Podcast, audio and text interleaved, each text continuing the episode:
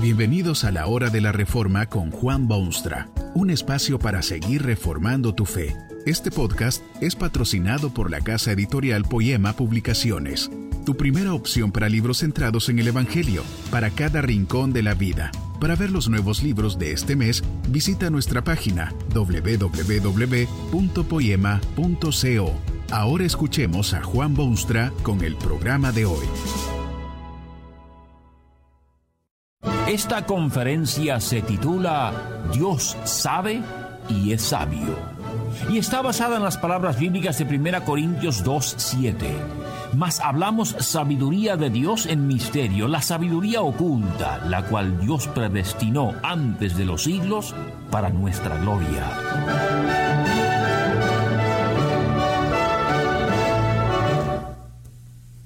Hay gente que saben mucho pero no son sabios y hay sabios que no saben gran cosa.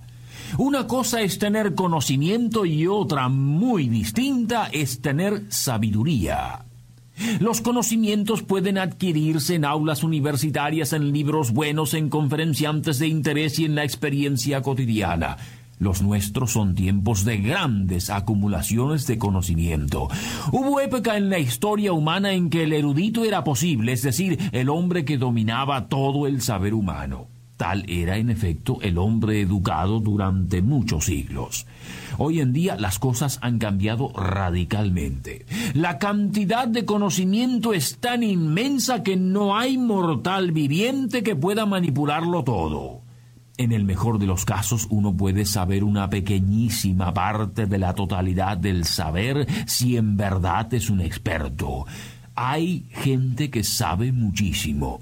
Cuando usted ve los telémetros que se usan para estimar el vuelo de una nave espacial, se da cuenta que hay alguien que sabe mucho de altas matemáticas. Cuando usted lee un libro fascinante se da cuenta que su autor es persona de enormes recursos. Hay mucho conocimiento y hay mucha gente que conoce cantidad. ¿Dónde está la sabiduría? ¿Puede acaso decirse que los vastos conocimientos humanos han mejorado la calidad de la vida humana, la han enriquecido de alguna manera? Si usted echa un vistazo a su mundo se dará cuenta que las cosas no andan mucho mejor que hace cien años o mil en lo que a vida humana se refiere. Cierto es que tenemos grandes industrias y casas de ladrillo y transportes rápidos y carnes y frutas y buenas telas para vestir, pero al mismo tiempo tenemos chimeneas humeantes y carreteras congestionadas y familias decadentes y enfermedades del cuerpo y del espíritu que jamás se conocieron como hoy. Hay mucho conocimiento, pero falta sabiduría. Se sabe, pero no se es sabio. Dios posee el más amplio conocimiento y es superlativamente sabio. En Él se reúnen esas dos virtudes en combinación tal que Dios se hace así merecedor de la atención humana y de su total devoción. ¿Ha considerado usted a Dios? Dios sabe y es sabio. Dios conoce todas las cosas. No hay relación o hecho o ley esencial o corolario que le sea extraño. Esto ha dado origen al término omnisciencia, que significa simplemente conocimiento de todo. Una mujer santa del Antiguo Testamento cantó un himno que decía que el Dios de todo saber es Jehová. El salmista afirma que Dios cuenta el número de las estrellas, a todas ellas llama por sus nombres. El profeta severamente reprendía al pueblo que cree que puede esconder sus actos delituosos de Dios y le dice, ¿por qué dices, oh Jacob, y hablas tú, Israel, mi camino está escondido de Jehová? Dios sabe. Su conocimiento abarca todo lo sucedido, lo que sucede y aún lo que sucederá, porque todas las cosas están en sus manos. Dios sabe a la perfección, pero también abraza su conocimiento todo lo posible en el universo. Dios sabe no solo los detalles de un acto cualquiera, sino también sus motivos y los resultados que de él se derivan. Quizá usted mismo ha vivido en la convicción de que nadie sabe alguna cosa que ha manchado sus manos y ennegrecido su corazón. Es probable que sus contemporáneos no sepan de su acto y hasta es posible que jamás lo lleguen a saber. Pero sepa usted que Dios lo sabe porque como decía el salmista de la antigüedad, oh Jehová, tú me has examinado y conocido, tú has conocido mi sentarme y mi levantarme, has entendido desde lejos mis pensamientos, has escudriñado mi andar y mi reposo, y todos mis caminos te son conocidos.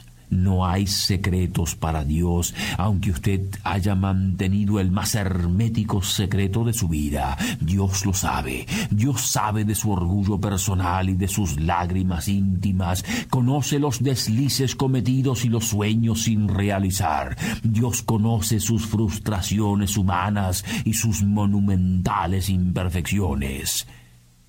Pero Dios también es sabio ¿De qué sirven los más profundos conocimientos si no se emplean para bien? ¿No puede el hombre doctorado en leyes caer en la cárcel? ¿No es acaso cierto que padres muy estudiados son un vergonzoso fracaso en la preparación de sus hijos? Los conocimientos para nada sirven si no van acompañados de sabiduría, como en el caso de Dios. Dios es sabio. ¿Sabe usted lo que es sabiduría? Un teólogo define la sabiduría de Dios como la virtud divina por la cual Dios pone en la práctica sus conocimientos para alcanzar los objetivos trazados de modo que le resulte la mayor gloria de sí mismo conocimiento, conocimiento, conocimiento. Pero Dios es sabio porque pone esos conocimientos en la práctica y lo hace de modo que sus objetivos se cumplan y sus planes se lleven a cabo y sus sueños se realicen. Eso es sabiduría.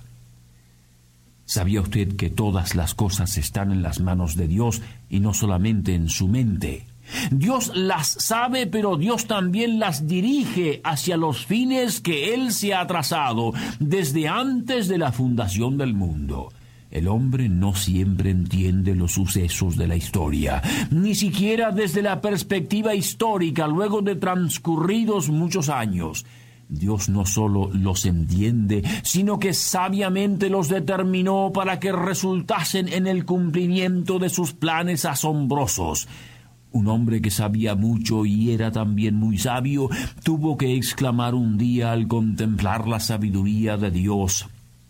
Oh profundidad de las riquezas de la sabiduría y de la ciencia de Dios. Cuán insondables son tus juicios e inescrutables tus caminos.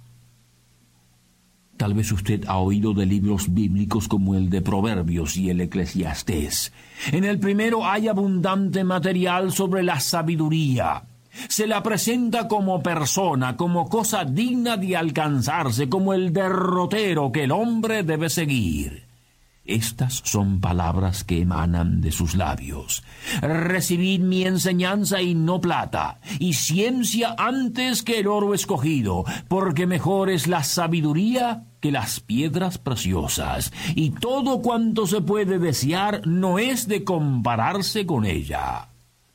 Desde el tiempo más remoto, el sabio Dios ha estado dirigiendo la vida de su pueblo, la marcha de la historia, el establecimiento de su reino, la difusión de su evangelio de esperanza y redención. Dios sabiamente proclama su sabiduría al mundo actual y sabiamente lo llama a la reflexión y lo invita no solo a tener conocimientos, sino también a tener sabiduría, a saber y a ser sabio. ¿Cómo puede el hombre ser sabio? Bueno, para empezar, recuerde usted que no debe ser tan difícil, por cuanto el hombre es imagen de Dios, fue creado a semejanza de Dios. Además, eso es precisamente el objetivo de los grandes esfuerzos de Dios. Fue con ese fin que publicó su palabra bendita. Fue con ese fin que envió a su Hijo Jesucristo. Fue con ese fin que ha mantenido la antorcha de su verdad y es con ese fin que hoy en día difunde su invitación universal para que el hombre llegue otra vez a ser sabio. ¿Sabe usted lo que es sabiduría humana? La Biblia dice, por ejemplo, que el temor de Jehová es el principio de la sabiduría. Allí empieza la genuina sabiduría, en el temor de Dios. Hay todo un libro en la Biblia dedicado a esta cuestión de la sabiduría humana. Se llama Eclesiastés y es sumamente interesante. Describe lo inútil de la vida humana y dice que todo es vanidad. Eso es lo que obviamente surge al contemplarse la vida humana. Pero el libro de Eclesiastés da la pauta de lo que es la sabiduría del hombre verdaderamente sabio. Dice que consiste en temer a Dios y guardar sus mandamientos. Es obedecer a Dios, reverenciarlo, adorarlo y humillarse delante de Él y jamás prometer más de lo que se puede hacer. Es hacer el bien y acordarse siempre de que hay que dar cuenta a Dios de todos los actos. Por esa razón conviene evitar las cosas vergonzosas que se darán a publicidad en el momento del juicio. Ser sabio, según este libro de la Biblia, es vivir en el presente y disfrutarlo totalmente. Los placeres de la vida cotidiana son don de Dios y la vida contenta y feliz es parte integral de la vida cotidiana del sabio en el mundo. Trabaje el sabio en su vocación y alégrese. El hombre sabio deja los asuntos en las manos de Dios. Deja que sea Dios quien emite juicios definitivos. El hombre sabio es quien pone en práctica el buen sentido y aprovecha las oportunidades que se le presentan. ¿Cómo concibe usted a Dios? ¿Se cree usted capaz de solucionar los hondos problemas de su existencia? Eso no es sabiduría. Sabiduría es vivir plenamente seguro de que el sabio Dios que redimió a su pueblo de la esclavitud de Egipto, que envió su Hijo unigénito al mundo, que redimió pecadores de a millones, sabrá también qué hacer en el caso suyo. Escuche usted su voz y obedezca sus mandatos. Sabrá y será sabio. Que este mensaje nos ayude en el proceso de reforma continua según la palabra de Dios. Si quieres profundizar en la exposición bíblica, puedes buscar más recursos en www.poema.co. Allí encontrarás libros que te ayuden a entender la palabra de Dios y aplicarla a tu vida. Poema, el Evangelio para cada rincón de la vida. Nos vemos en el próximo episodio de La Hora de la Reforma con Juan Bonstra.